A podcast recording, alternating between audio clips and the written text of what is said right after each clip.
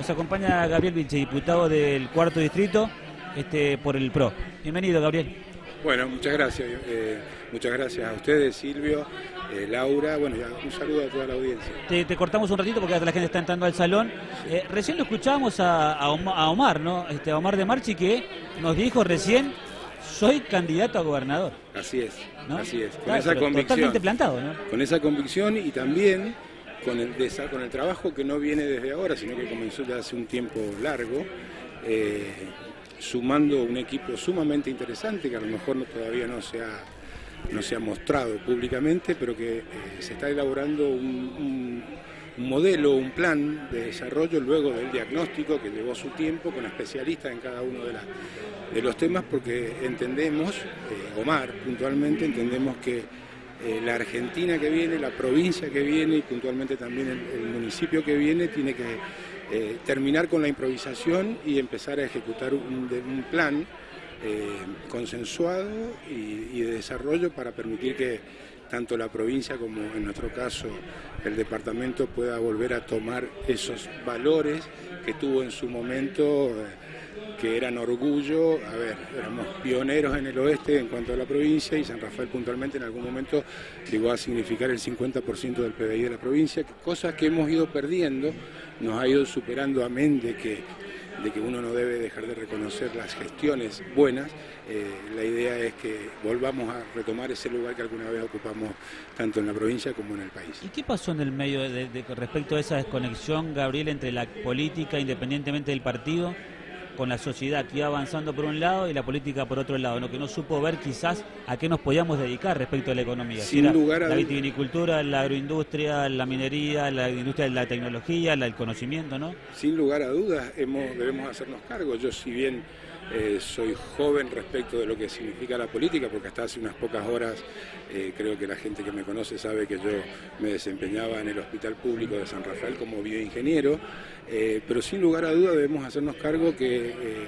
que la política ha estado desconectada de la sociedad o de las necesidades de la sociedad y debemos torcer ese rumbo, aprender a hacernos cargo de esos errores y empezar de una vez por todas a prestigiar la política justamente escuchando a la sociedad e implementando soluciones que, en definitiva se, conviertan en la posibilidad de progreso y de desarrollo de nuestro lugar para que nuestros jóvenes no tengan que irse como, como medida obligatoria. A ver, siempre planteamos... Se están yendo muchos chicos, ¿eh? Que si los jóvenes... se van a otro país, se van a Neuquén, se van a La Pampa, se van a San Luis. Bueno, bueno, bueno, la idea es que si, si quieren irse por un deseo propio, que lo hagan. Ahora, lo doloroso es cuando el joven obligatoriamente tiene que irse porque no tiene posibilidades de desarrollo en su lugar.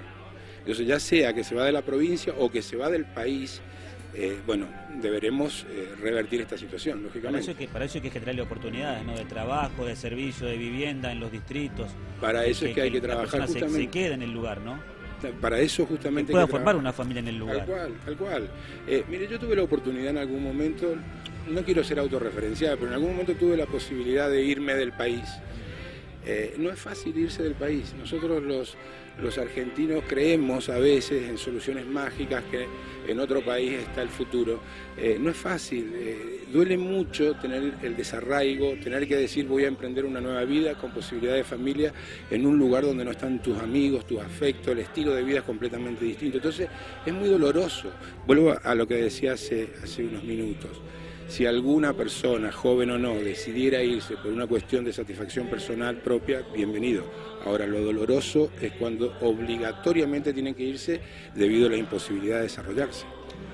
Gabriel, estamos conversando con Gabriel Brinchen, diputado provincial por el PRO. Recién decía Omar de Marchi que muchos, incluyendo algunos de su propio frente, que dicen tenemos un plan y después dijo textual, ¿no? Y es mentira. No tienen un plan. Bueno, bueno, Omar tiene... Nosotros tenemos el plan, dice. Tiene más, más experiencia. Bueno, no tiene seguro... en la lengua, además. No, no, no, no, seguramente... Es mentira, no tiene un plan. Tenemos, nosotros tenemos el plan, dice.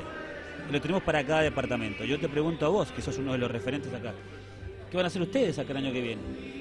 Nosotros estamos eh, integrando este equipo.